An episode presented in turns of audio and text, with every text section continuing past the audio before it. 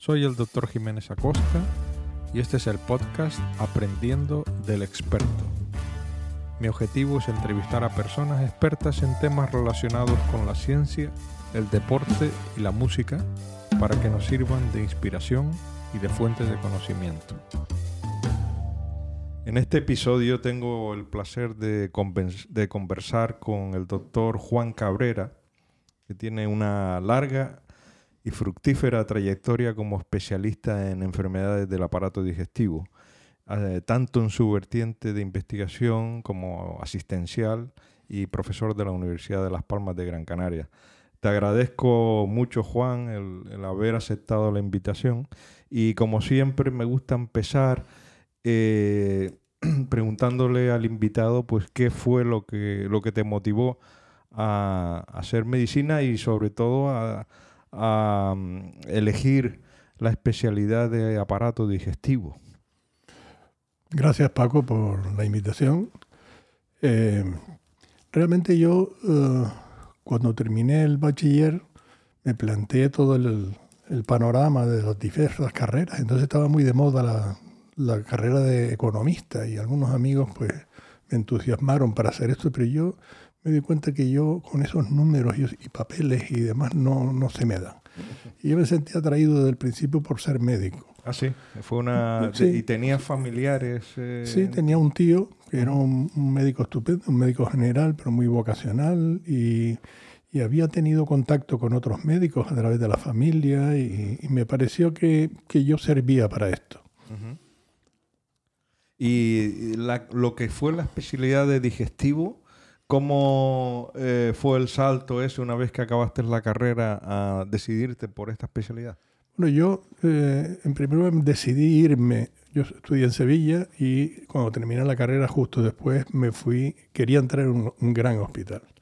Y me fui nada menos que a Madrid directamente incluso con la idea de preparar el, el foreign en aquella época para irme a Estados Unidos. O sea que ya tenías, eh, digamos, objetivos eh, altos. Sí, sí. Yo veía que, mi vocación sería de hospital, médico de hospital, y entonces me, me fui al mejor sitio en aquel momento, creo yo, porque en aquel momento se entraban los hospitales por amistad con alguien. Y este yo elegí irme a la Fundación Jiménez Díaz, la clínica de la Concepción. Estamos hablando de los años... Del año 73. 73. Eh, ¿No había MIR en ese entonces? No, todavía el MIR no, no Entonces entrabas un poco, bueno, pues por recomendaciones, sí, digamos. Sí, se entraba más o menos por recomendación de alguien, de algún profesor y demás. Y allí lo que había era un examen y eso me encantaba, que hubiera un examen público. Además, eh, el examen lo, lo, preparaban los propios residentes que habían entrado antes con ese examen. ¿Y fue la especialidad de digestivo la que empezaste allí o medicina interna? No, yo entré en medicina interna, pero siempre sentí una vocación por, por el digestivo, por el, el profesor Juan Carlos Marina Fiol, canario excelente y gran maestro. Entonces yo entré en medicina interna porque allí no se podía ir a la especialidad directamente sin hacer dos años antes de medicina interna. Y era en la Fundación Jiménez Díaz. ¿Tú llegaste a ver al, a Jiménez Díaz? No, no, no. ¿Se había ya retirado? no, había muerto ya. Había muerto ya. Había muerto ya. Lo único que a veces te encontrabas en las historias, comentarios de don Carlos. Y, no era don Carlos Jiménez Díaz, era un doctor que era don Carlos Montalbán, ah, que le gustaba mucho la broma. Pero tendrían que, tendría que haber muchísimas anécdotas de este hombre, ¿no? Porque fue un personaje en la medicina española fundamental, ¿no? La verdad que en aquel momento eh, era una luz en la medicina española. Él no solo se conformó con captar el eh, el ser profesor de una serie de individuos valiosos, sino que los buscó en el extranjero. Se trajo gente española que estaba eh, a grandes alturas. Recuerdo conocer allí al doctor don Pedro de la Barreda, que era del hierro, pero trabajó nada menos que con CREP, ¿Ah, el ciclo de CREP. ¿Ah, sí? ¿Era bioquímico? era bioquímico, se dedicado era médico, pero se dedicó a la bioquímica, entonces que la bioquímica, todo ese grupo de bioquímicos se lo trajo de Estados Unidos. Y entonces se lo encontró en un congreso en Londres y lo convenció para volver a España. Pero todavía estábamos en la época que habían represalias contra los republicanos. Y al pobre eh, doctor de la Barreda eh, lo mandaron a Soria, a ser de médico de cabecera. Ya.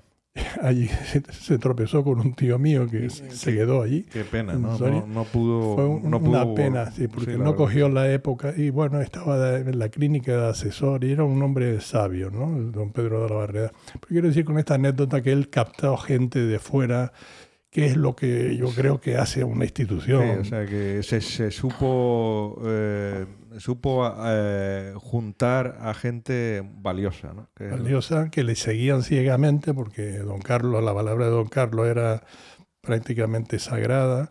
Eran otros tiempos, otro estilo, pero sin duda él hizo un grupo de gente que, de la cual yo me beneficié, porque yo recuerdo de la Jiménez Díaz la vocación docente. La Jiménez Díaz era uno de los cuatro hospitales de la Autónoma, ya había un, un ambiente universitario, Ujú. y los adjuntos jóvenes que estaban allí se volcaban absolutamente con, lo- con los residentes. Yo, eh, los años esos fue una inmersión total Sí. en la medicina práctica que no tuve en Sevilla, porque Sevilla era una universidad ya vetusta. Bueno, de hecho, en nuestro curso se cayó un techo de una de las clases y desaparecimos, de, de- de- no quisimos más Ya. ir a, a clases prácticas por aquel motivo.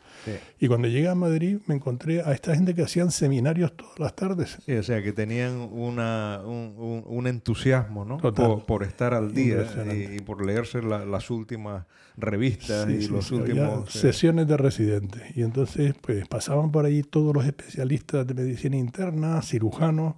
Y siempre recordaré a mi amigo Alfonso Medina, que estaba ya de adjunto interino en aquella época, Cardiólogo. cardiólogo.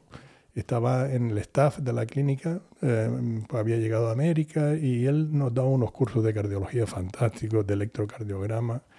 Y, y no, no faltaba nadie. Todas las tardes allí eh, teníamos seminarios o discusión de casos clínicos. de- Yo creo que él formó, vamos, sí, eh, corrígeme si me equivoco, pero imagino que Carlos, don Carlos Jiménez Díaz formó escuela en Madrid porque me imagino que muchos de sus discípulos fueron luego jefes de servicio de medicina interna en otros hospitales. Sí, sí, se marchó después ya mucha gente de allí, pero mira, este, el recabo, por ejemplo, Carlos Jiménez Díaz, este Carlos Marina Fiol, estaba en Viena, se formó en Viena. Y él captó a esta gente que se había formado, porque en aquella época, sobre todo los médicos canarios, se iban a Alemania, se iban a Inglaterra o a París, muchos de, los, de los médicos que de aquella época se formaban en el extranjero. Y este, uno de los que captó fue a, a Jiménez Díaz, eh, ahora no recuerdo otro, otro médico importante también Ajá. canario, y, o Ujú. sea que era, captaba gente que se había formado en centros de prestigio. ¿no? Sí, sí, sí. Bueno, estuviste entonces en la Fundación Jiménez Díaz, ahí digamos que abriste tu horizonte científico de alguna manera y decidiste luego eh, mm, marcharte de allí al Hospital Clínico de Barcelona, ¿no? ¿Por qué fue esa decisión? Eso es. Eh, en aquella época la patología de digestiva era eh, la úlcera duodenal y úlcera gástrica. No había omeprazol, no había eh, tratamiento eh, que curara la úlcera, no había ninguno. Había muchos tratamientos como siempre, pero ninguno la, la curaba. Entonces la patología era fundamentalmente la úlcera, el cáncer gástrico, que era importante. Entonces el cáncer gástrico de- desde los años 60 no ha hecho más que descender en nuestro país. ¿Por esto- qué? ¿Por la alimentación? por la alimentación, sobre todo por la conservación de los alimentos. ¿no? En aquella época no había nevera en todas las casas. ¿no? Eh, la conservación de alimentos en la línea de frío Eh, es importante y está relacionada con la, con la mm, distribución del cáncer en el mundo. El cáncer gástrico ahora se atribuye mucho y se habla del Helicobacter pylori y se le atribuye este descenso al tratamiento del Helicobacter pylori, pero esto en España no es cierto en absoluto, porque si ves la, la curva de la, la casuística del cáncer gástrico no ha hecho más que bajar vertiginosamente desde los años 60 hasta ahora. Ya. Y lo del Helicobacter empieza en el 83. Era un cáncer muy letal, ¿no? Sí, un cáncer le- letal, eh, pero ahora mismo en España mueren 2.000 eh, eh, personas por cáncer gástrico frente a 17.000 de cáncer de colon. colon, O sea que hubo un cambio importante. Bueno, perdona que te haya interrumpido. Estábamos en Barcelona, ¿no? Te, te decidiste irte para allá. ¿Por Sí, qué? sin terminar todavía, estaba yo en cuarto año y eh, como la patología más frecuente de ingresos era la cirrosis y sus complicaciones, Pues eh, en aquel momento la, la- la hepatología estaba en mantillas todavía. Y entonces en Barcelona se creó un grupo específico, la unidad de hepatología de- de- del Hospital Clínico de Barcelona, que ya empezaba a ser conocida en el mundo. Empezaban a publicar trabajos fuera y esto era una novedad en España porque no era tan frecuente.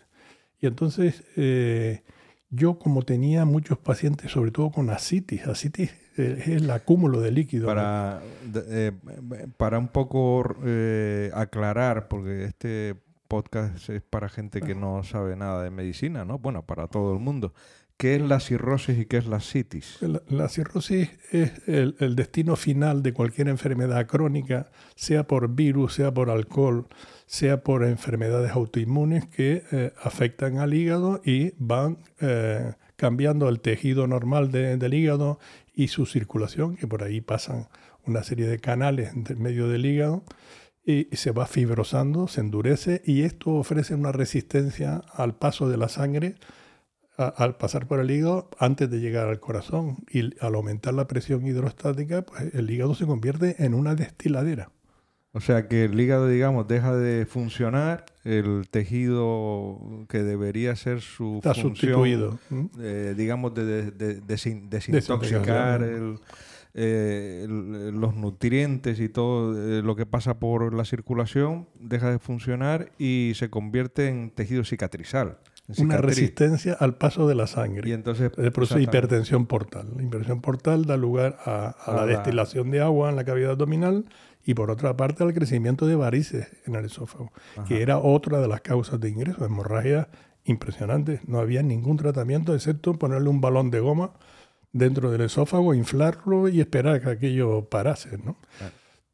Eh, Entonces fue, fue digamos, el, el- el- el estar en contacto con muchos pacientes con cirrosis y, y ver un poco la precariedad de los tratamientos que lo que te indujo, digamos, a, a buscar eh, el mejor sitio Sí. para formarte en España. en- en- El doctor. Marina entendió que tenía que ir a, a resolver el problema de la citis. En Barcelona se estaba probando en aquellos meses un aparato que eh, lo que hacía era eh, sacar líquido del vientre, y después hablaremos más ampliamente de ello, y concentrar, porque se- el problema es que al, sacar el líquido del vientre eh, producía un síndrome de insuficiencia renal y de pérdida de sodio, eh, se pensaba que era la pérdida de albúmina. En definitiva, este aparato lo que hacía es extraer líquido y concentrar mediante un filtro similar a lo de la diálisis la albúmina y reinfundirla en el paciente La albúmina. la albúmina. Entonces yo fui a ver el funcionamiento de este aparato, pero cuando yo llegué a Barcelona ya ellos dejaron de utilizarlo. Y dejaron de utilizarlo porque hemos ido aprendiendo tantas cosas. Empezaron, eh, se dieron cuenta que al reinfundir ese líquido en la vena de un paciente, que era su propio líquido, se producían coagulaciones intravasculares diseminadas, shock, insuficiencia cardíaca, etc. Y esto era debido a la concentración no solo de la albúmina, sino de las citoquinas, sustancias tóxicas que están dentro de la cavidad abdominal y que allí, al, al inyectarlas concentradas, provo- provocaban todos estos trastornos. El, el aparato duró meses. Pero ¿y por qué eh, eh, inyectaban albúmina? ¿Por qué si no simplemente hacían una extracción del líquido y punto? Sí, esto es, curioso porque eh, eh, las una de las patologías más antiguas de las que se tiene conocimiento es la citis. Yo supongo que era porque es aparente la citis, porque eh, abomba el vientre del paciente y esto eh, en la época de Hipócrates, 460 años antes de Jesucristo, Hipócrates a grandes males, grandes remedios. Y lo que hacía era puncionar con una especie de punzón la, el- la cavidad abdominal y sacar el líquido, el líquido. Y así estuvimos 2000 años haciendo esto. Pero empiezan los diuréticos en el, eh, allá en el año 1000, en el siglo XX a mitad del siglo XX. Ujú. Y entonces no solo se le sacaba líquido, sino se retiraba líquido a base de diurético. Sí. Con lo cual fácilmente el paciente que se le de- decía, usted no puede tomar sal, Sí. fácilmente caía en una hipotensión, eh, un riego se disminuía en el riñón, hacía insuficiencia renal y se morían. De manera que en aquel momento, en los años 60, estaba proscrita la, la paracentesis, no se podía hacer. Y entonces se inventaron esto, el Rodiacid, este aparato que reinfundía, y otro, algo, un artilugio más atrevido que era el Sean de Levin, que era una comunicación de, con una... Eh, con una, cánula de, goma que estaba dentro de la, cavidad abdominal y luego se tunelizaba por debajo de la, piel del tórax y se llevaba a la vena yugular, de manera que el líquido acítico subiese por ese conducto, era un catéter de, silicona y entrara en la circulación. Inicialmente parecía que era el invento del tebeo, pero ocurrió lo mismo. Eh, se producían coagulaciones intravasculares, infecciones abdominales. El Sean de Levin duró un par de años. Y nos quedamos otra vez en la misma situación. Entonces yo, mm, cuando fui a ese viaje a Barcelona, volví a Madrid sin ningún conocimiento sobre el rodiací, sino que no servía. Y entonces, como la, la necesidad hace al monje, eh, yo tenía pacientes que estaban esperando que yo llegase para que yo resolviera este problema, porque eran pacientes que tenían tanta presión intraabdominal que les destilaba el agua por hernias umbilicales, una eh, cosa dramática. Les exudaba y por todos lados. Y yo dije, bueno, si yo no puedo concentrar la albúmina de, abdominal, pues le voy a dar albúmina de Grifol, un laboratorio que se ha hinchado a ganar dinero después de esta idea, porque esta idea se quedó ahí. Yo lo hice en Madrid, unos cuantos pacientes, hice un estudio piloto, pero me marché a Barcelona. Y hacías paracentesis, le, le quitabas el líquido y le infundías albúmina, eh, ah, sintética, digamos. que se, Sí, sí, albúmina, no, albúmina de, de, banco, ¿no? que, el laboratorio Grifold, bueno, hoy en día el laboratorio Grifold es una de las empresas estratégicas para Estados Unidos, o sea, que tiene que tener garantizada la producción de albúmina. Pues esa albúmina me permitía a mí vaciar el líquido y comprobar que los factores vasoactivos no se activaban como ocurría cuando tú hacías una paracentesis libremente. Yo me fui a Barcelona con la idea de hacer este estudio, pero eh, inicialmente fue rechazada la idea, porque era contundente. Esto no se puede hacer. Y así estuve todo el tiempo en Barcelona intentando que se hiciera y se empezó a hacer cuando yo me fui. Ajá. Entonces yo dejé escrito ese estudio y lo llevó a cabo otro canario de Tenerife, el doctor Quintero, fue compañero mío allí, y él, yo le dije, Enrique, sigue con este, este proyecto porque esto es verdad, porque yo ya lo he vivido antes. Y ocurrió que se hizo un estudio comparativo de este, eh, de este tratamiento de paracentesis con infusión de albúmina frente a otro grupo tratado con diuréticos aleatorizados y se comprobó que los pacientes que se les daban diuréticos estaban más de un mes en el hospital, tenían más complicaciones. No había diferencia en la mortalidad, probablemente por el número de pacientes que incluidos, pero aquello fue, se publicó en Lancet y eso fue un espaldarazo importante. hoy en día no hay nadie que, que, no, que no haga paracentesis. Se hacen en el hospital de día y el paciente llega y está unas horas y se va. ¿Y el tratamiento hoy en día de la citis es, prácticamente este? Inicialmente con diuréticos mientras responde el paciente, pero desde que empiezan a hacer problemas con los diuréticos, pues eh, se llama asitis refractaria o cuando no se consigue una pérdida de peso suficiente, entonces ya al ser refractaria el tratamiento que hay es paracentesis con infusión albúmina. Me imagino que tu labor en ese aspecto, vamos, que fue, eh, eh, habrá sido reconocida. No tanto, porque al irme de Barcelona y estaba, estaba en aquel momento en Tenerife. Y curiosamente allí los pacientes cirróticos con así los llevaba a medicina interna. Y me decían los compañeros de medicina interna, dice, oye Juan, es que esto no ha salido en el Harrison ni en, ni en ninguna revista. Y bueno, yo espero que lo veas en el New England un día publicado. Y así fue. Y, fíjate, me decía un amigo que era jefe de, de en Yale, de esto, dice, Juan, si se hubiera hecho un estudio paralelo de dinero, esto hubiera tenido más impacto todavía. Bueno, pero realmente el impacto lo ha tenido porque no hay servicio de patología que no practique. para me imagino que esa publicación en Lance pionera eh, er, eres, Fue muy importante. sí, sí, sí, estoy ahí entre los primeros autores, pero que te quiero decir que perdí esa oportunidad por irme por cuestiones familiares me volví y fui a Tenerife esperando precisamente que Enrique Quintero volviese y crear una unidad de hígado como aquella con el doctor Soriano, que fue el primer trasplantador en Canarias del hígado, al cual también se le merece un homenaje. Al doctor Soriano, cirujano general. Que se fue por su cuenta a Pittsburgh eh, en el año 85, estaba yo en Chicago y me llamó, eh, aquí estoy para preparar el trasplante en Canarias. no se le ha reconocido nunca públicamente esto al doctor Soriano. Ah, yo me parece que es el mismo doctor Soriano con el que coincidí yo en la Universidad de Navarra. ¿Puede ser que estudiara allí? Sí, sí. Ah. Fantástico. Eh, pues eh, enhorabuena, la verdad, por ese por, esa aportación que has, tenido.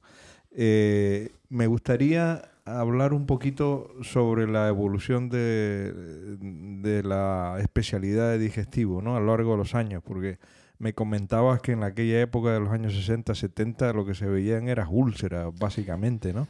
Entonces, eh, mm, ¿cuáles han sido, desde tu punto de vista, los los grandes hitos, los grandes avances que han permitido eh, cambiar enormemente eh, el, tanto el pronóstico como, la evolución del tratamiento a, los pacientes de, problemas gástricos y digestivos. En, ese sentido yo me siento protagonista absoluto, porque cuando yo llegué a las Jiménez Díaz no había ecógrafo no había ultrasonografía, algo que hoy está en, cualquier consulta de ginecólogo o de digestivo, no, no existía la posibilidad de ver un páncreas. El cáncer de páncreas era una especie de adivinación.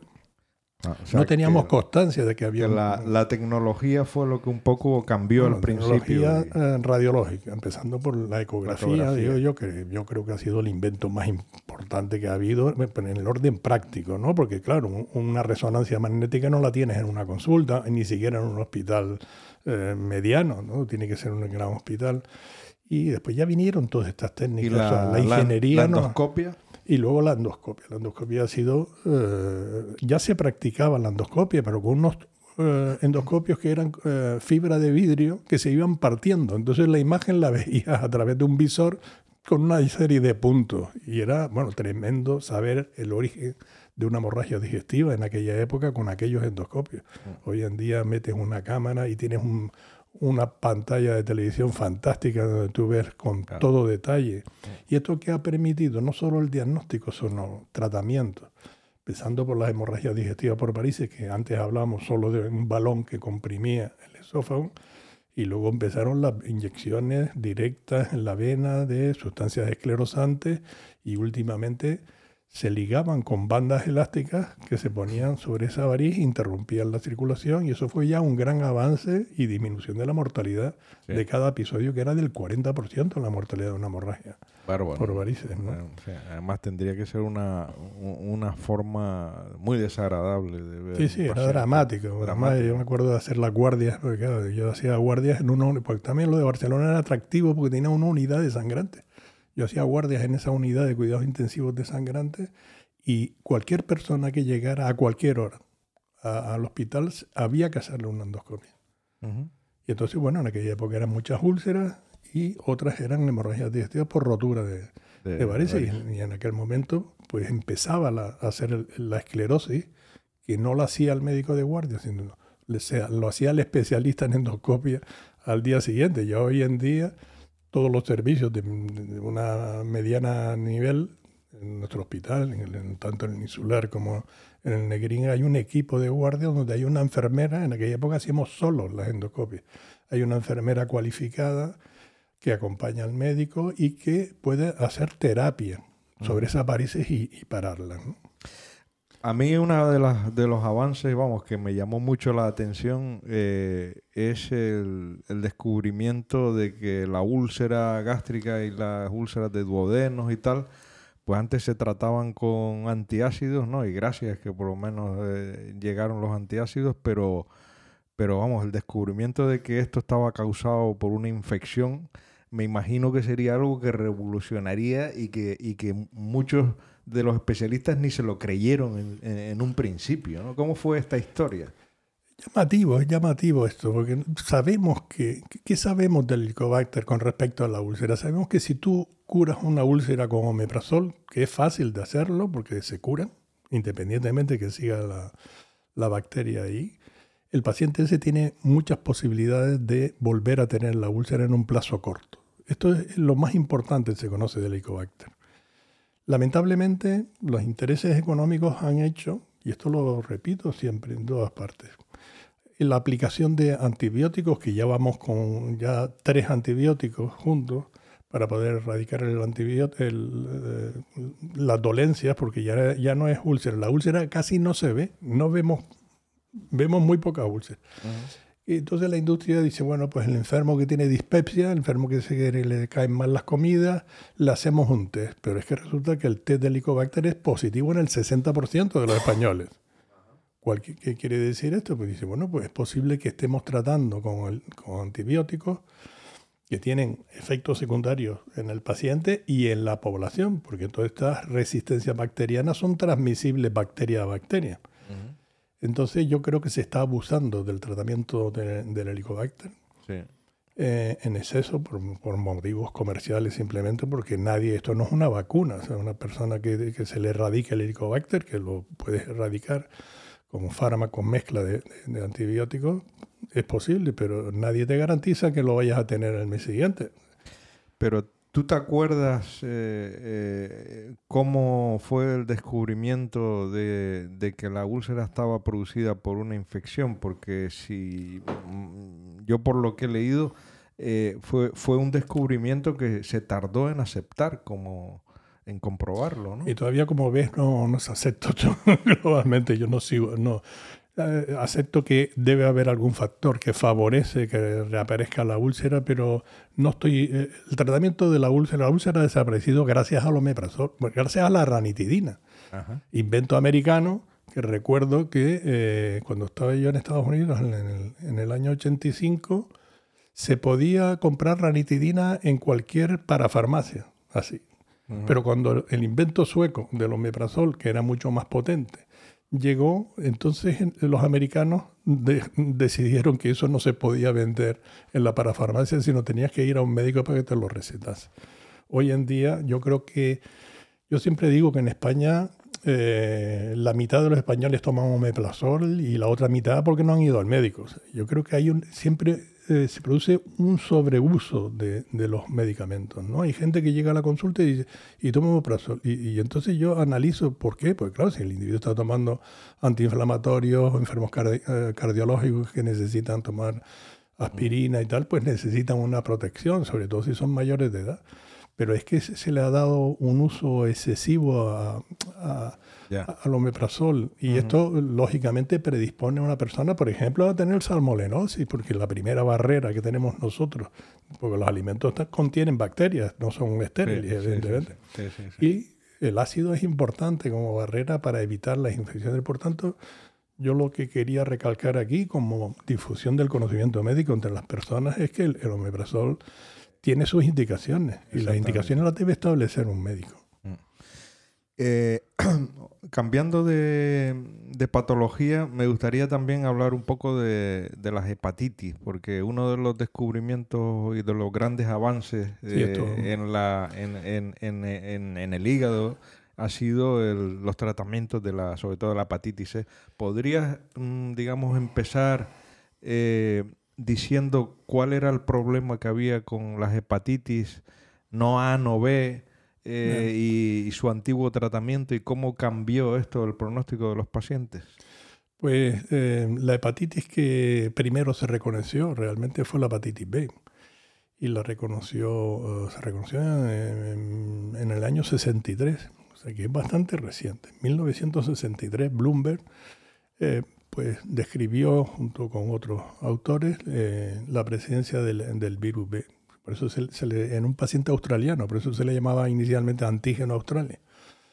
Entonces esto ya fue un avance, el saber que el virus B anida en, la célula hepática y se incluye en el genoma del hepatocito. Que estaba eh, transmitido por... Eh, por la sangre, fundamentalmente fundamentalmente por la sangre. Eh, transfusiones. Eh, Fíjate que un 5% de la población normal, de humana tiene eh, el virus, de, virus la, hepatitis B. Es realmente un drama. Actualmente tenemos tratamientos para determinadas personas que tienen el virus B, no hay que ponérselo a todos, sino a aquellos que cumplen una serie de condiciones. Y con eso evitamos que la enfermedad progrese y ha disminuido la mortalidad por, uh, por el virus B, porque claro, evoluciona cirrosis y... ¿Ya no se ven hepatitis crónicas por virus B? Sí, hay hepatitis crónicas. Nosotros lo tenemos enfrente. El norte de África, el noroeste de África tiene una incidencia muy elevada el virus B. Muchos de ellos son adquiridas, muchos de los casos son adquiridas en el momento del nacimiento, cuando la inmunidad del individuo no está desarrollada y hay una inmunotolerancia que dura años. El paciente, pero estos pacientes hay que vigilarlos porque estos pacientes pueden desarrollar hepatocarcinoma, como ocurrió con el jugador del Barça, Avidar. Sí, que él tenía una... tuvo, un, siendo un atleta, siendo una persona normal, tiene un hígado sano incluso, desarrolló un, hepatocarcinoma que fue trasplantado y, vive perfectamente. Quiero decir con esto que eh, fue una gran aportación. Ahora mismo nosotros tenemos muchos pacientes tratados con antivirales, un par de antivirales que mantienen la enfermedad a raya y evitan que el paciente llegue a, a morir por esto. Incluso no se podía hacer trasplantes en estos pacientes hasta que no salió un antiviral, que fue la lamivudina, el primero de ellos, em, si tú no respondías a la lamivudina no podías ser trasplantado, porque los pacientes trasplantados, sin el tratamiento que frene la, replicación viral, eh, con, la inmunosupresión que se le da al paciente trasplantado, desarrollaban hepatitis fulminante. ¿Y estos, estos tratamientos se desarrollaron a partir de que se secuenció el gen de la hepatitis bastante, B? Bastante tiempo de, después. Bastante tiempo después. No es fácil. No es fácil encontrar la solución a los problemas. Lo mismo ha ocurrido con la hepatitis C. ¿no? La hepatitis C se, mm, se, se descubre en 1989, o sea, a principios de los 90 y los tratamientos importantes. Pues, ¿Y por qué tardó tanto? ¿E-, ¿Era difícil de aislar el virus o...? Bueno, mm, realmente no sé los intríngulis del asunto, pero no es fácil eh, identificar el virus, ver la manera en que se reproduce, y esto requiere muchos estudios, como va a pasar con el COVID. Nosotros sabremos lo que es el COVID dentro de 10 años, perfectamente. Y bueno, gracias a, que la investigación eh, en, los países donde se investiga, porque además para investigación hace falta dinero. Y mucha gente pues se critica a la empresa farmacéutica, pero claro, esas em, empresas han invertido mucho dinero en, fracasos de, estudios. ¿no? claro, Y evidentemente la medicina progresa gracias a la investigación. por eso es tan importante. Entonces, bueno, en ese sentido ahora estamos tranquilos. Tenemos tratamiento para los virus. Los mm. curamos con unas pastillitas por vía oral, porque el primer tratamiento era interferón y ribavirina, que producía una serie de efectos, secundarios. Teníamos que transfundirle plaquetas, los pacientes los pasaban. Hoy en día se toman dos meses unas pastillitas y se curan el 99%. Eso, eso ha sido un avance. Ha sido un avance fantástico. De hecho, de hecho, ha bajado el número de pacientes que necesitan un hígado. Y esto ha dado oportunidad de abrir más la mano con los pacientes que tenían una cirrosis alcohólica que se les negaba un trasplante. Y bueno, si, si, el paciente no había dejado de beber los meses, seis meses anteriores, se moría con, con una cirrosis hepática. Hoy en día, gracias a ese hueco abierto por la, el tratamiento del virus B, el virus C, eh, muchos pacientes eh, alcohólicos se, se, tratan y un tercio de ellos vuelven a beber, la, la verdad. Pero si analizamos la cuestión, tú no, tienes estómago para dejar morir a un individuo que le puedes trasplantar el, hígado, ¿no? El, el, hepatocarcinoma, ¿no? ¿Cuál es la, ahora la principal causa de hepatocarcinoma? Sigue siendo el virus, ¿no? El virus. Y esto va, a disminuir.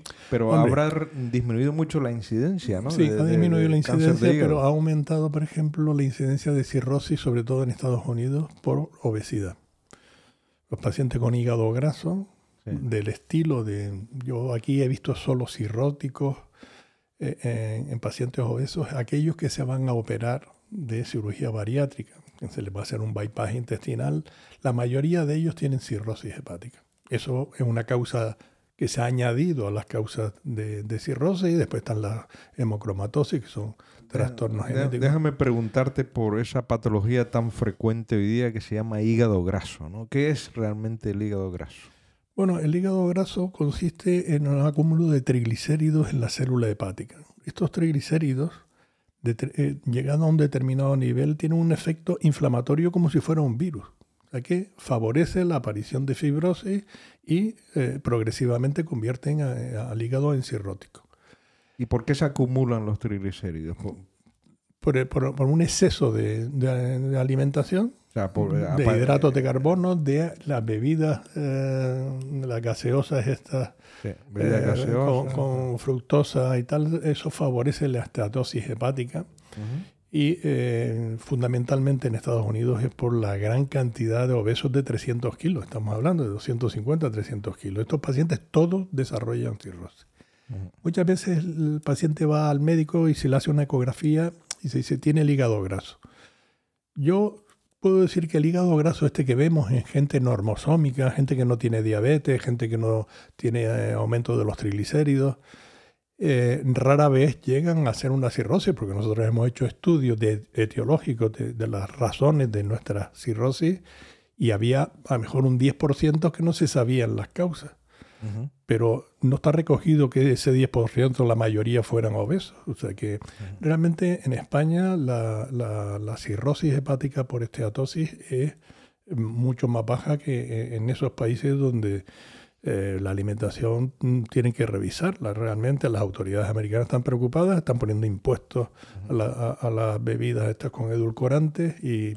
Y el tratamiento realmente en, fases iniciales, eh, en personas que no son obesas, ¿no? cuando se le dice, pues tiene usted un poco el hígado graso, las transaminasas un poco altas, básicamente es eh, el estilo de vida, comer mejor y hacer ejercicio. Ahí, los indicios son la obesidad, hay una correlación entre la cantidad de grasa en el hígado y el tiempo que permanece sin actividad física. O sea que ahora mismo tenemos, estamos en una fase de, tercer nivel de prevención. No engorde usted, no coma grasa, no, haga ejercicio, pero no hay un fármaco aún que permita eh, con seguridad eliminar la, la grasa del hígado. Se ha usado la metformina, pero no hay evidencia contundente es probable que la metformina mejore eh, el cuadro, sobre todo estos pacientes que son diabéticos iniciales pueden mejorar mucho la... Eso si añaden a esto el ejercicio, que ahora mismo es lo, que sí que se ha demostrado que, que, funciona. ¿no? Eh, te quería preguntar también por la microbiota, que es algo que está muy de moda. ¿no? Y ahora parece que todo el mundo sabe de microbiota eh, aparecen libros por ahí de microbiota, se le echa la culpa de todo a la microbiota, hasta del estado eh, emocional de la persona. O sea, ¿qué hay de verdad y qué, es eh, falso y qué no se sabe sobre, sobre el tema de la microbiota y por qué se ha puesto esto tan de moda?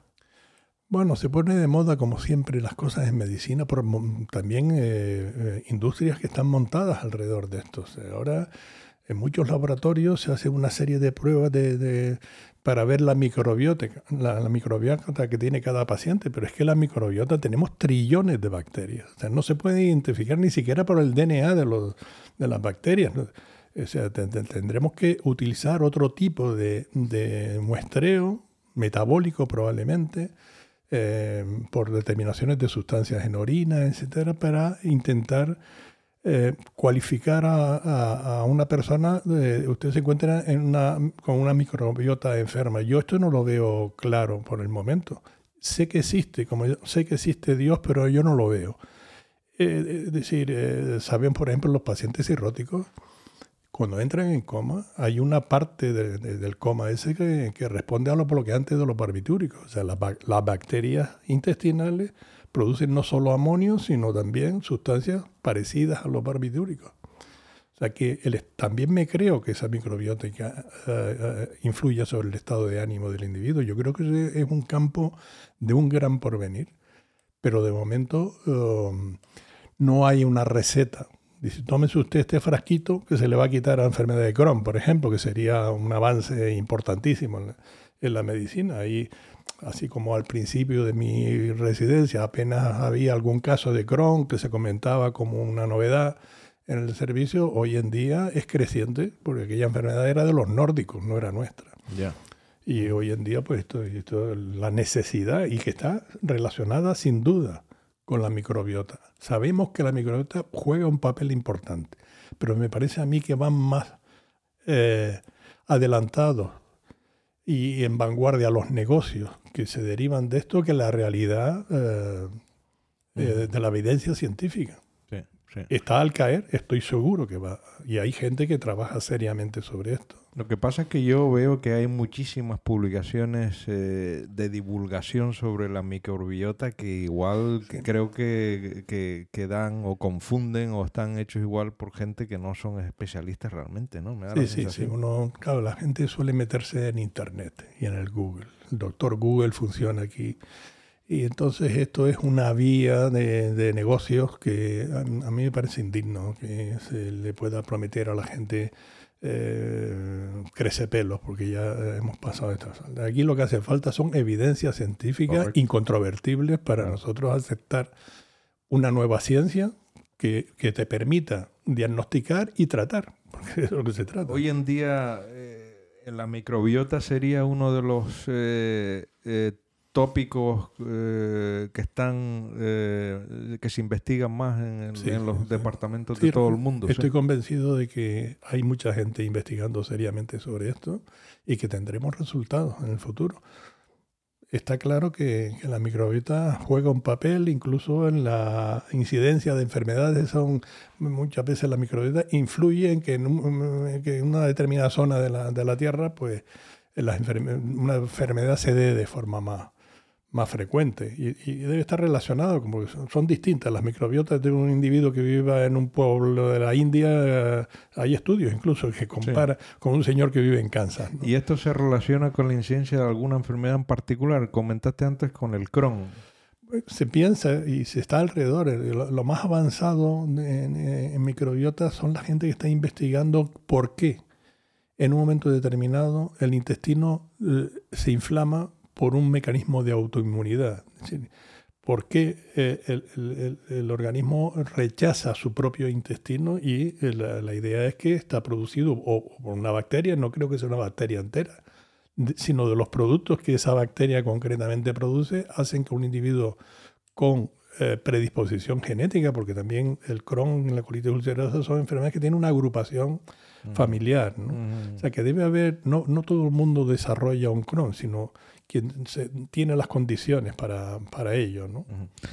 Quería también eh, que me hablaras un poco del cáncer de colon, porque así como el de estómago ha bajado muchísimo, el de colon, ha aumentado y es yo creo que es la tercera causa de mortalidad hoy en día. Sí, sí, está el, de pulmón, que, también habrá que, que buscar, se, intentan buscar mecanismos como los TAC de baja radiación para hacer screening del cáncer de, de pulmón.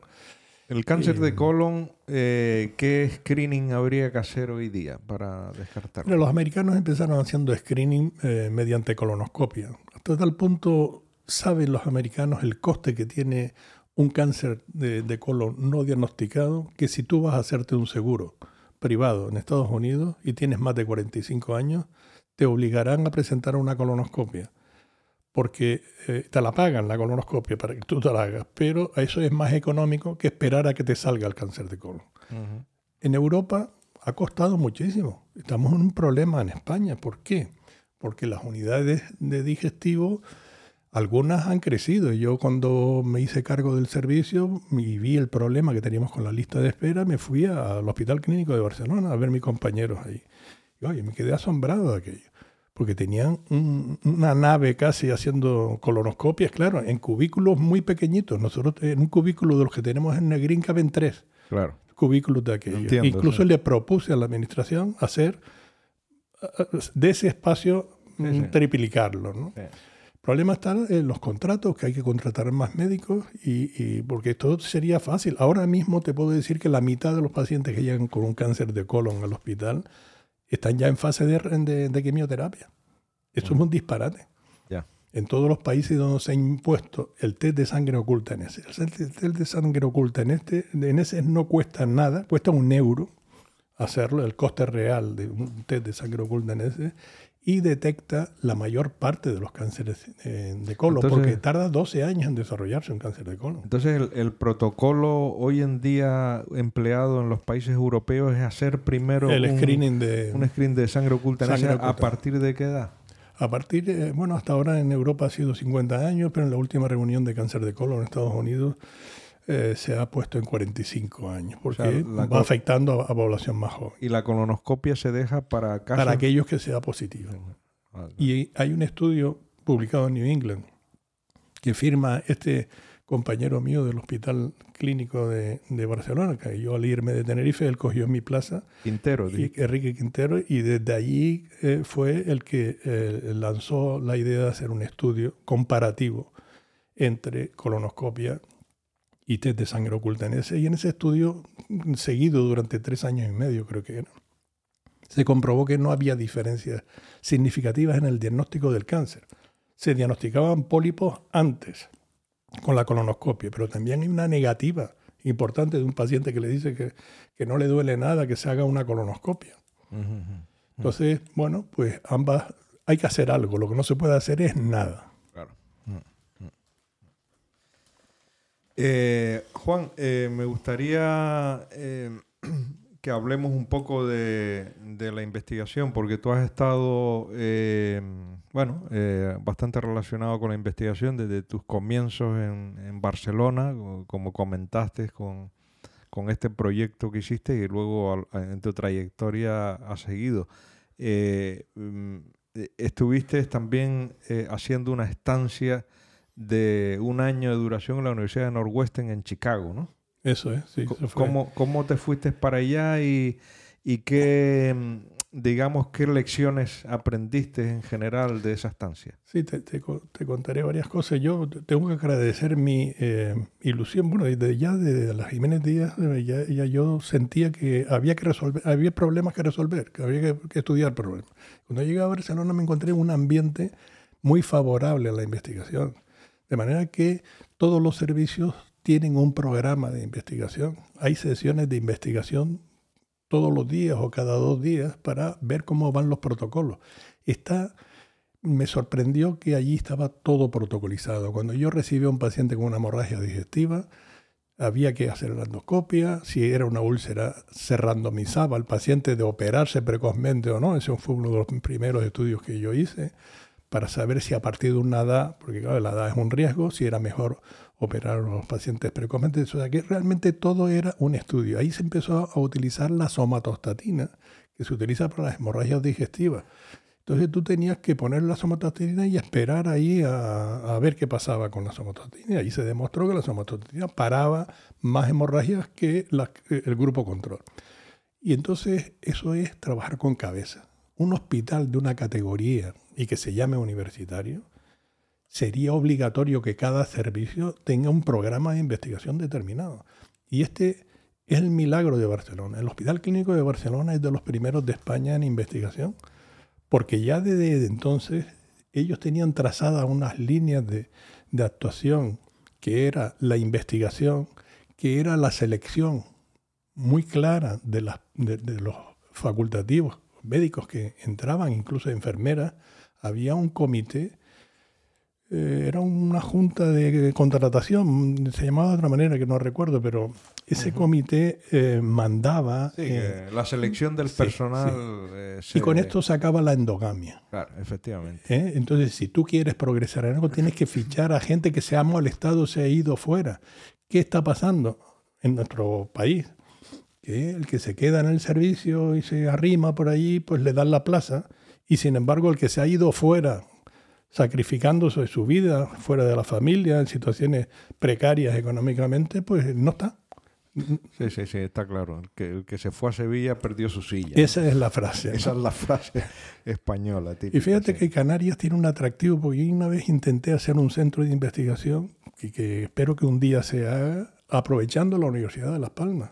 Y se lo decía el otro día al rector, tenemos que eh, lanzar, relanzar la, la investigación. O sea, yo necesito, porque la medicina ha avanzado gracias a los ingenieros, a los informáticos. Nosotros tuve la idea de hacer un centro de investigación en el CULP, que se abandonaba cuando yo era decano de Facultad de Medicina, pues dejamos el, el- el viejo centro y ahora no hay nada sino palomas. Y ya lo advertí en aquel momento. Esto se convierte en un edificio donde grupos de gente joven, ingenieros, informáticos, de todo, fisioterapeutas, médicos, inventen cosas para resolver sus problemas. Si no hacemos esto, además la calidad de la medicina, si no se investiga, eh, hay un paralelismo entre las publicaciones. Un hospital publica es un hospital con una buena asistencia. Sí, si no lo hace, Totalmente de acuerdo. Realmente lo que da prestigio a, a un- a un- una institución, tanto hospitalaria como universitaria, no es el número de pacientes que veas al año, sino el número de publicaciones que Y esto tengas. fue una cosa que a mí me sorprendió cuando vine. Yo estuve en Tenerife mm, momentáneamente, unos años. La verdad que yo diría que fue aquello, por circunstancias, una pérdida de tiempo. Pero cuando yo llegué aquí, me encontré en un hospital del Pino lleno de esta ilusión, de gente joven que publicaba servicios de cardiología.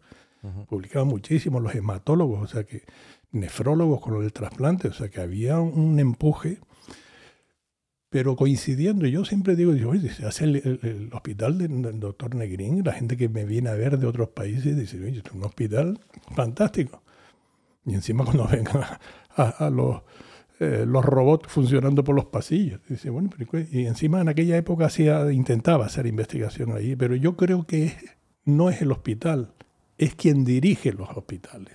O sea, Ujú. no se puede permitir, y esto ya lo dijimos una vez en una junta de expertos que hizo una, Marimar Julio, eh, cuando estaba de consejera, que hubo una discusión de eso y se quedó muy claro que nosotros teníamos que, que- que- que profesionalizar la gerencia. Precisamente ayer me enteré, pues no lo sabía, que Julio Villalobos, que fue el gerente que estaba entonces en el, en el Pino, ha fallecido hace un mes.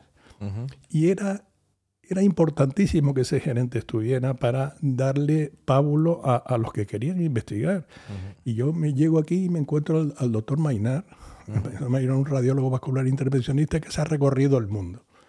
Tanto que fue a, a- a Oregón a ver al, al doctor eh, Joseph Ross, que fue el creador del shunt intrapático transyugular. Antes se hacía cuando un paciente sangraba, pues no había otro remedio que cortar la, Sí. la vena porta y, y- y- pegarla ya a la cava. Casi todos se morían en el intento.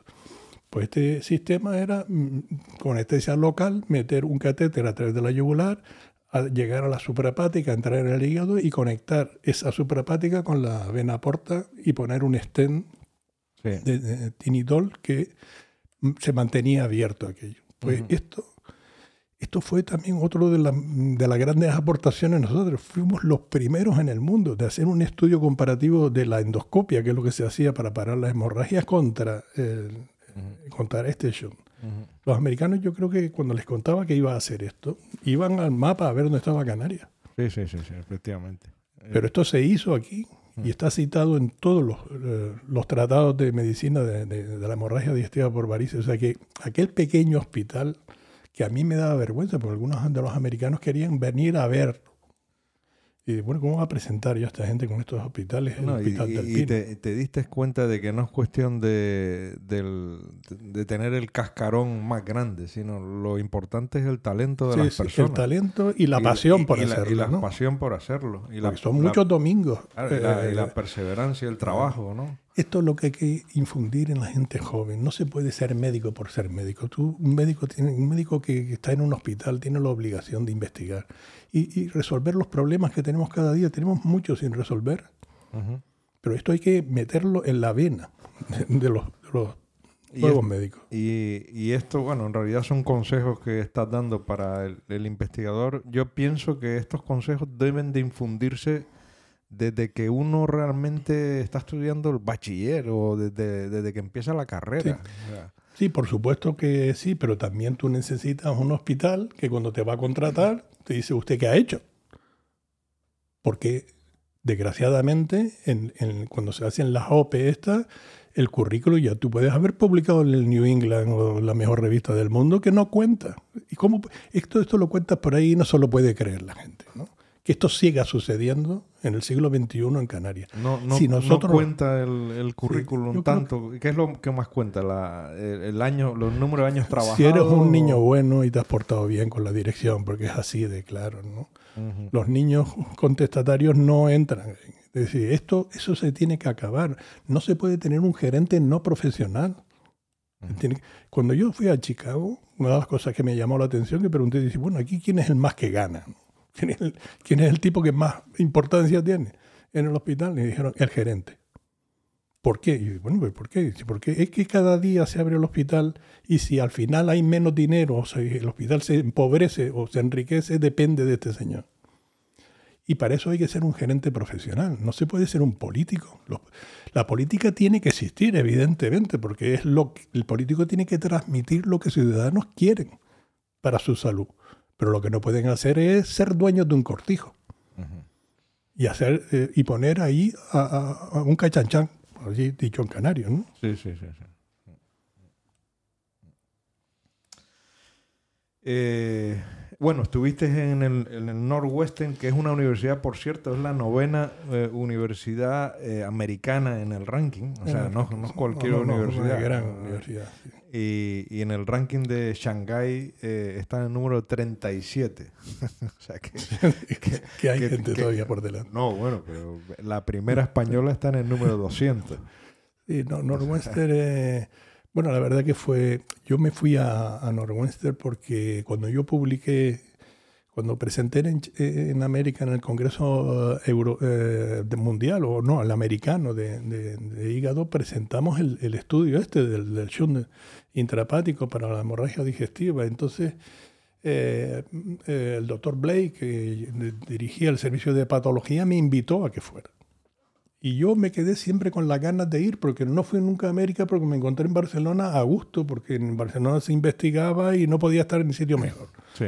Pero me picó la curiosidad y me rasqué en mi bolsillo porque resulta que pedí una beca. ¿Fuiste, fuiste después de, que, de que ya acabaste tu etapa en Barcelona? O... Sí, estaba aquí. Estaba ya en Las Palmas. Estaba aquí en Las Palmas. en Las Palmas, seguramente no estaba a gusto con lo que estabas haciendo. Sí, me encontraba. Y buscaste. Entonces me faltaba esa parte de la encefalopatía hepática, que es otra de las complicaciones de la cirrosis. El doctor Blay era uno de los, de los grandes en este sentido. Le escribiste a él y te Sí, me dijo, Juan, quiero que, que vengas. Y me recibieron allí de fantásticamente, con un respeto, porque yo había publicado poco tiempo antes en Gastroenterology, que es nuestra primera revista con un factor impacto, eh, impacto tremendo, y la gente no pensaba que yo venía, ni sabía de dónde venía, sino que había publicado aquello y, y bueno, la verdad que el doctor Blake se portó conmigo maravillosamente en lo personal, acogió a mi familia, o sea que fue una estancia estupenda y ahí, pues curiosamente me dediqué a, a investigar sobre el trastorno del sueño en los pacientes cirróticos, que no se había publicado nada al respecto. Y en ese estudio que yo hice, pues le poníamos un aparatito que hoy lo llevan todos los relojes que te compré en la relojería, que te marcaba las horas de sueño. Y con este aparatito y encuestas y demás, llegamos a describir que un 40% de los pacientes cirróticos, aparentemente sin complicaciones ninguna, tienen trastornos severos del sueño, lo cual es un factor eh, importante a la hora de considerar la invalidez de un individuo. Y bueno, la conducción, etcétera. Y bueno, ese grupo, lamentablemente, es curioso. Estuve allí con el doctor Blay y el doctor Córdoba, que era un chico listísimo de, Barcelona, ¿Ah, eh, que se interesó mucho por la. Él estaba allí antes que yo y, tanto el doctor Blake como el doctor Juan Córdoba han fallecido. Un chico joven y tal, con un ah, tumor cerebral. Y aquel fue un grupo de investigación que se borró del mapa porque ellos eran los que mantenían esta, pero quiero decir que, eh, y, después allí, pues como te decía, hay unas gerencias, hay una competitividad. El, médico que está en un hospital universitario americano, claro, después están los hospitales privados que son para sacar dinero. Eh, se ven barbaridades. Yo, en Estados Unidos como paciente estaría inquieto, porque allí prima la economía antes que la salud del individuo. Pero en los universitarios... Eh, ponen a gente muy competente, gente que, está en la línea del... Bueno, el doctor Bray era el, editor de Pathology. No, y, lo que decíamos antes, de que la parte de la investigación se considera como una parte más de, tu trabajo. De hecho, hay, hay muchos departamentos que hay muchos facultativos que no hacen nada de asistencia. Simplemente... Sí, sí, o tienes temporadas de eso y hay, que, hay que repartir. Esto no, no se puede racanear con el número de pacientes. Date cuenta que yo he emprendido muchos estudios que se han quedado. Ahora mismo estamos, mm, ya se escribió un, artículo de algo que hicimos hace 10 años y no se publicó. ¿Pero por qué no se publica? Porque los, mis amigos, mis, mis residentes, mis adjuntos que estaban en ese momento, siguen con contratos interinos, muchos de ellos. Y salen a las 4 del hospital y se tienen que llevar las historias clínicas para su casa. Pero los pacientes siguen llegando. Los pacientes necesitan un informe completísimo para hacer un trasplante. Y ellos están sufriendo esa precariedad. ¿Y cómo les vas a decir que además investiguen? Sí, sí, está claro. Eh, Juan, eh, quería eh, que mm, em, me hablara ya un poco para, para ir un poco acabando sobre aficiones tuyas fuera, fuera de la medicina. Es decir, que que digamos, en qué ocupas tu tiempo. Bueno, eh, me gustaría dedicar más tiempo al golf. Me parece que es un, el golf enseña muchas cosas, sobre todo la resignación. la, humildad. Esto es la humildad, esto de, ver eh, cómo la bola se va donde tú no podías ni imaginar. Pues es muy, muy duro. Y, la verdad que estoy bastante ocupado. Siempre intento buscar un, día a la semana para dedicarme a esto y lo intento y tengo muchos amigos que me empujan.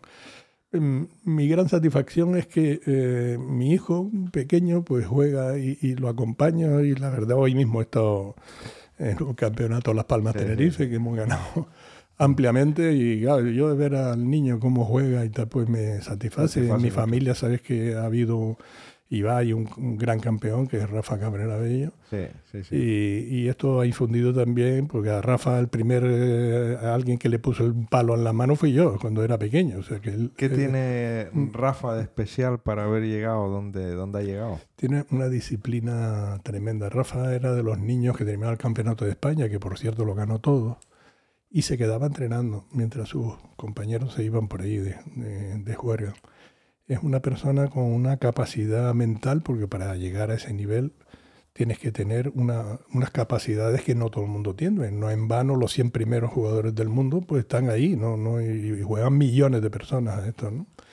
Algo pasa en, la percepción incluso del espacio, del movimiento, eh, es algo diferente. Pero yo creo que es fundamental lo que has hablado, perseverancia y trabajo, básicamente. Y también unos padres que se dedicaron de lleno a, educarlo en este pues, sentido. Bueno, en este caso, pero en otros mm. realmente no puede salir de forma espontánea. Sí. yo creo que, que, son cualidades que están en el cerebro y que no son visibles, pero deben estar relacionadas con la percepción espacial. Eh, y después la mentalidad, ¿no? Que, que, tienen que tener una fe absoluta en que van, en que, en que van a. Perseverancia. Yo ahora me acuerdo de, de, Carmelo, que sé que lo has entrevistado en un podcast, y, y yo recuerdo en el colegio, Carmelo era más pequeño que yo, y estaba todas las tardes debajo del aro todas las tardes. Carmelo, Carmelo, Carmelo, Cabrera. Carmelo Cabrera. Eso, eso, eso, nos decía, eso me decía a mí en el podcast, que es que vivía el patio de su casa. Sí, él vivía ahí al lado de su casa era el colegio. Y estaba continuamente ese niño ahí flaquito. girando.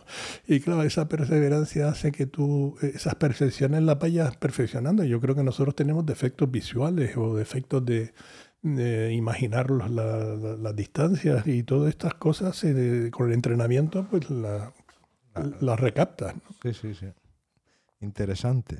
Eh, dime em, libros que recomiendes. Siempre le pregunto a todos los invitados ¿no? que nos recomienden algún libro eh, de estos que, bueno, pues están marcados de alguna manera, o que crees tú que a la, gente, la gente tiene que leer, porque realmente es... No, la gente tiene que leer. Yo leía mm, antes de ponerme a estudiar fuertemente.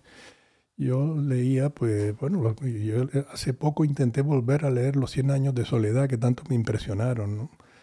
Y no puedo, no puedo hacerlo porque, ¿sabes lo que pasa? Que eh, el que claro, todos los días yo recibo un montón de, comunicaciones, revistas y tal, y las tengo que mirar, no las puedo leer, las tengo que mirar, en, yo, como digo, leo en diagonal. Y entonces cuando estoy leyendo una novela, en vez de deleitarme en la literatura, me tengo, me tengo que volver para atrás porque no, no lo he disfrutado. Y he dejado de leer, realmente. Yo no puedo leer una novela, me puedo estudiar una historia. Por eso soy más tendente a leer libros que narran la historia, eh, como los libros de Hugh Thomas. Eh, es decir, me, interesa eh, explicarme los hechos actuales con la historia anterior. Me interesan más los ensayos históricos. Más, de este tipo. Ya no, no, no me deleita la literatura y leer poesía, pues me parece que que no, no puedo porque estoy ya estoy desentrenado para leerlo. Yo creo que necesito un entrenamiento y lo que leemos todos los días son papers que aparecen y tú te vas cogiendo las palabras claves al aire. No sé cómo realmente la lectura, pero es una lectura eficaz. ¿Y, la, eh, ¿y algún libro que te haya marcado? ¿No, no recuerdas así? No, sí, personalmente no. Realmente no tengo ningún libro. Bueno, leí aquello de, del Ken Follett el del misterio de las catedrales. Los pilares de la tierra. Los pilares de la tierra y tal, que me impresionaba que en aquella época se pudieran hacer tales obras. Y bueno, me lo leí con mucha afición. ¿no? Y yo creo que la gente tiene que leer. Eh, yo, que mi hijo lea historia y... Sí, que lea todo, todo lo que pueda. incluso política, pues tiene que saber eh, quién es quién. De todo. ¿Y alguna recomendación de un país para visitar, de, tus viajes que has hecho por ahí? Eh? Yo, claro, tengo, no sé si fue la edad, pero la primera vez que yo viajé afuera tenía 19 años y fui a Londres. Y a mí Inglaterra me... aquel, claro, sé que es completamente distinta, entonces, pero yo recuerdo estar en la calle con un mapa buscando una calle y pararse una señora en Londres en el semáforo y, y preguntarme si necesitaba que le ayuda. ¿no? Y esto me, me, impresionó porque así como en Canarias la gente también en esa época era muy amable y teníamos fama de esto, la gente se ha vuelto muy, muy brusca. pero yo creo que eso también es algo general. Probablemente, ¿no? En, Londres ya es, no creo que te pase eso. Hombre, el verde me gusta, ¿no? Eh, el, verde extenso y, y, bueno, y sobre todo lo que han cuidado la arquitectura los ingleses de manos del de, presidente, del príncipe Carlos, que se preocupaba mucho. a mí me, me, sorprende la belleza de esas casas. Yo creo que no es una belleza mm, popular. o lo han hecho expertos, técnicos, arquitectos y le dan al país un aspecto... Mm, aquí la verdad que muchas veces dice, pero ¿cómo se puede dejar una casa con el, con el bloque visto? ¿Cómo se puede permitir esto? Si esto no se puede permitir en un país que pretende vivir del turismo. O basuras tiradas en cualquier esquina y yo cada vez me sorprendo más de esto. ¿no?